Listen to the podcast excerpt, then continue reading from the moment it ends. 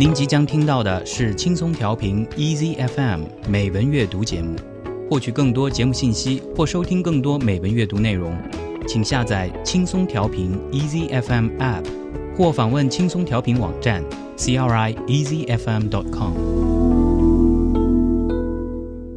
美丽的文字散发出淡淡幽香，轻柔的笔画低吟着丝丝絮语，一起感受文字的美。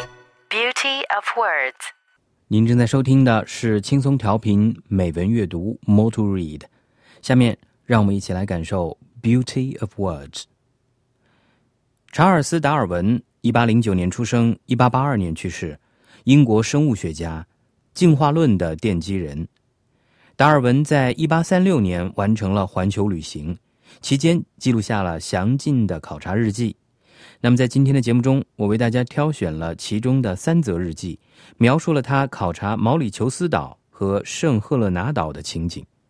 好，下面我们就一起来读一读这几则日记的中英文版本。中文版本由李冉、李曙新翻译。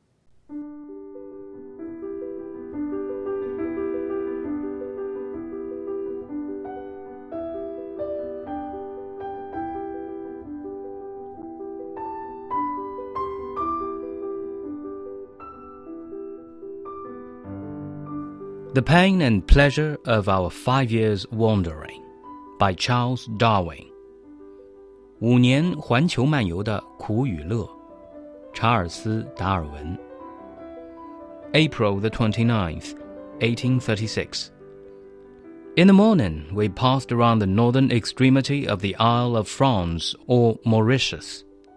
From this point of view, the aspect of the island equaled the expectations raised by the many well-known descriptions of its beautiful scenery. The sloping plain of the Pamplemousse, scattered over with houses and colored bright green from the large fields of sugar cane, composed the foreground. The brilliancy of the green was the more remarkable because it is a color which generally is only conspicuous from a very short distance. Towards the center of the island, groups of wooded mountains arose out of the highly cultivated plain, their summits, as so commonly happens with ancient volcanic rocks, being jagged by the sharpest points. Masses of white clouds were collected around these pinnacles, as if merely for the sake of pleasing the stranger's eye. The whole island, with its sloping border and central mountains, was adorned with an air of perfect elegance. The scenery, if I may use such an expression, appeared to the senses harmonious. Shortly after midday, we came to an anchor at Port Louis. 一八三六年四月二十九日上午，我们绕过了法兰西岛及毛里求斯岛的北端。 从此处望去，该岛的外貌与许多为人们所熟知的关于它的优美景色的描写完全相符。略呈斜坡的庞普勒穆斯平原，其间散落着房屋和大片大片鲜绿的甘蔗田，这些构成了岛的前景。这绿色是格外的美丽夺目，因为在一般情况下，一种颜色只有离近了才能惹人注目。再往前，越过精细耕作过的平原，是森林覆盖的群山。在群山的高处，如同经常见到的古代火山岩一样，是许多锯齿状的尖利山峰。朵朵白云环绕着这些山峰，仿佛就是为了让游客赏心悦目似的。整座岛屿，连同它沿岸的斜坡地带和中央的群山，被装饰的精致优雅。这一景色，我或许可以这样来表达：它给人一种和谐的感觉。中午过后，我们开始往路易港进发。May the third, eighteen thirty-six. In the evening, Captain Lloyd, the surveyor or general so well known for his survey across the Isthmus of Panama, invited Mr. Stokes and myself to his country house, which is situated on the edge of Wilheim Plains and about six miles from the port. We stayed at this delightful place two days. Being elevated nearly 800 feet above the sea, the air is pleasantly cool and fresh, and on every side there are delightful walks. Close by, a grand ravine extends which is about 500 feet deep and worn through the slightly inclined streams of lava that have flowed from the central platform. 一八三六年五月三日晚上，测量师或通常以勘察巴拿马地峡而闻名的劳埃德船长邀请斯托克斯先生和我到他的乡间别墅去。别墅坐落在威廉平原的边缘。离路易港约六英里，我们在这令人愉快的地方住了两天。这里海拔约在八百英尺以上，空气凉爽而清新，在四周的各处都是愉快散步的场所。别墅附近有一个巨大的峡谷，纵深约有五百英尺，是中心平台流出的熔岩浆倾泻而下所形成的。May the fifth, eighteen thirty-six. Captain Lloyd took us to the River Noir, which is several miles to the southward, in order that I might examine some rocks of elevated coral. We passed through pleasant gardens and fine fields of sugar cane growing amidst huge blocks of lava. The roads were bordered by hedges of mimosa, and near many of the houses there were avenues of the mango. Some of the views, where the peaked hills and the cultivated farms were seen together, were exceedingly picturesque, and we were constantly tempted to exclaim, How pleasant it would be to pass one's life in such quiet abodes! Captain Lloyd possessed an elephant.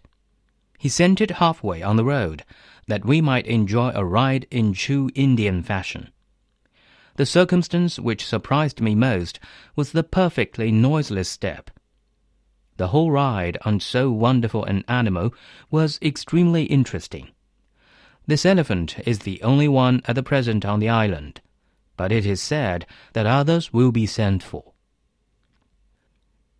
一八三六年五月五日，今天劳埃德船长带我们到往南几英里外的黑河，为的是让我能够去详细考察某些上升的珊瑚岩。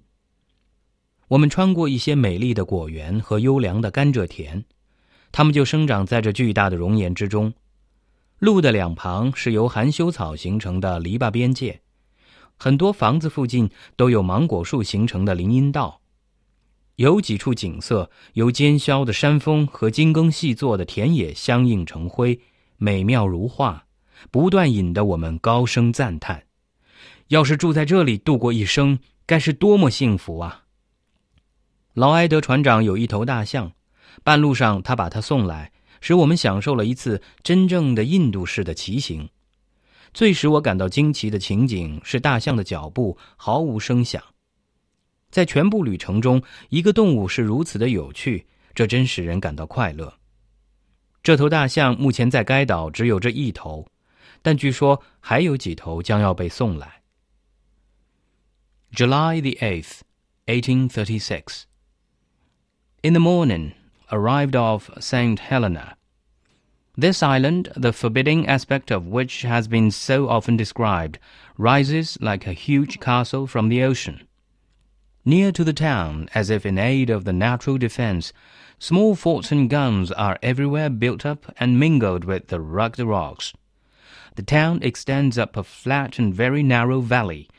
The houses look respectable and from among them a few green trees arise.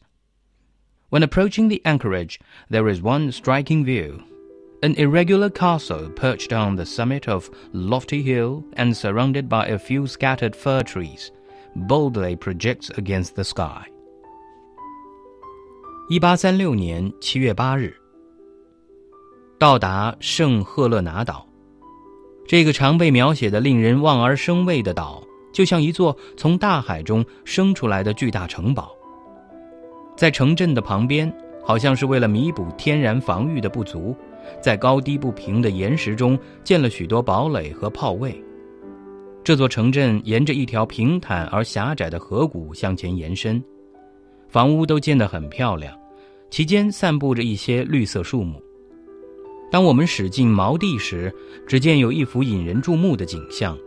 一座不规则的城堡坐落在一座耸峙的山峰顶上，四周有几棵冷杉树环绕着，突兀地衬映在天空中。